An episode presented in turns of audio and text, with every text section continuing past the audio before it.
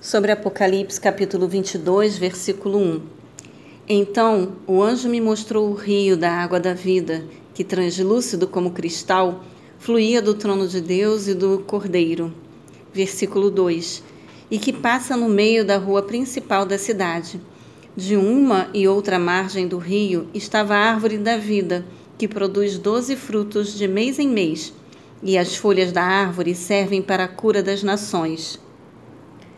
O rio de água da vida representa o processo da nossa salvação eterna, idealizado e implementado pelo Espírito de Deus Pai e Filho, o Cordeiro. O rio da graça infinita de Deus flui a partir do trono do Senhor por toda a eternidade. Ezequiel, capítulo 47, versículo 1. A árvore da vida foi ocultada de Adão e Eva e de toda a humanidade. Mas agora seu acesso está franqueado aos salvos e santificados. Seus frutos e folhas simbolizam a generosa graça e o transbordante poder que emana da salvação premiada a todas as pessoas que creem no sacrifício vicário e remidor de Cristo. João capítulo 10, versículo 10. Versículo 4. Eles contemplarão a sua face e o seu nome estará sobre as frontes dos seus servos. A expressão literal grega indica que seus escravos terão grande prazer em servi-lo como uma forma de culto. Na Cidade Santa, no Reino Eterno, a plena soberania do Senhor será aceita e seguida com muita alegria.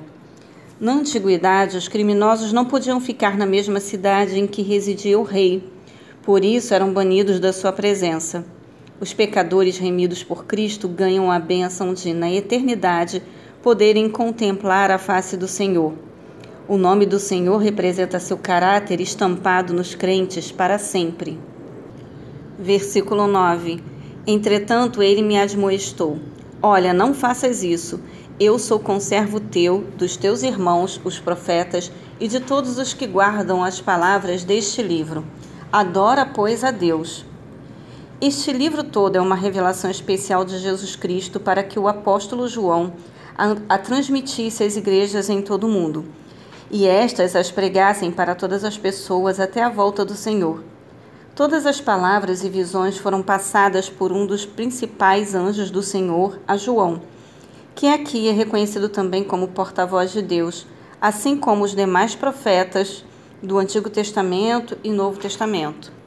Versículo 10: E acrescentou: não ocultes as palavras da profecia deste livro, porquanto o tempo se aproxima rapidamente. Ao contrário do profeta Daniel, agora João recebe uma ordem expressa para não esconder, fechar, selar o conteúdo das profecias deste livro até a volta do Senhor. Daniel capítulo 8, versículo 26 e capítulo 12, versículos 4 e 9. As exortações deste livro devem ser atendidas pelas igrejas de todas as gerações desde a época de João até o final dos tempos. A salvação é tão graciosa e vital que até no último segundo ainda haverá tempo para que o pecador se arrependa, seja convertido por Cristo e herde a vida eterna na presença de Deus Pai. Lucas 23, versículo 43.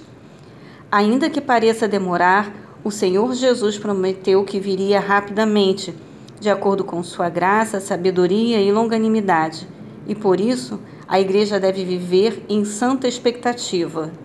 Versículo 11. Ora, quem é injusto, continue na injustiça. Quem é mundano, continue na impureza. Mas quem é justo, firme-se na prática da justiça, e quem é santo, continue a buscar a santificação.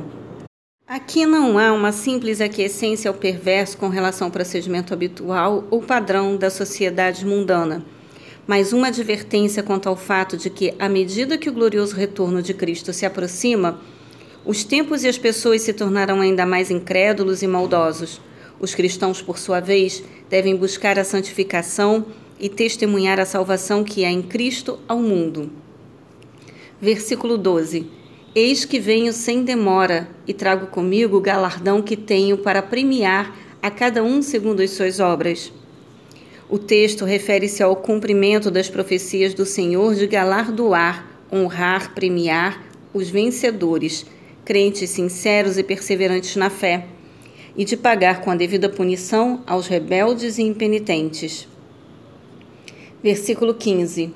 No entanto, fora estão os cães, os bruxos e ocultistas, os que cometem imoralidades sexuais, os assassinos, os idólatras e todos os que amam e praticam a mentira. Na tradição judaica do Antigo Testamento, a expressão cães era aplicada a todas as pessoas que se envolviam com práticas religiosas impuras e procedimentos éticos e morais contrários à lei. Em Deuteronômio, capítulo 23, versículo 18, o termo é usado para se referir à prostituição feminina e masculina, comum em Canaã com o rito religioso pagão, e infelizmente incorporado por algumas seitas ocultistas em nossos dias. Versículo 17.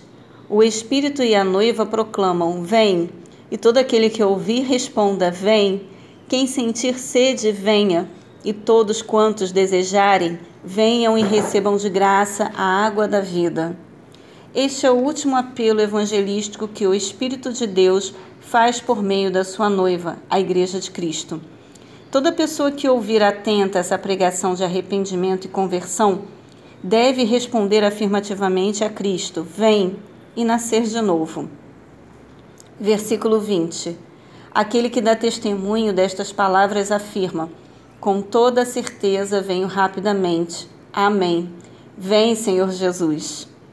A expressão grega usada Vem, Senhor Jesus traduz a oração que os cristãos da antiga igreja em Jerusalém costumavam fazer em aramaico, Maranata palavra que se repetia com expectativa e fervor, nas celebrações regulares da ceia do Senhor e que deve representar também a nossa esperança e contentamento no dia de hoje. 1 Coríntios capítulo 16, versículo 22.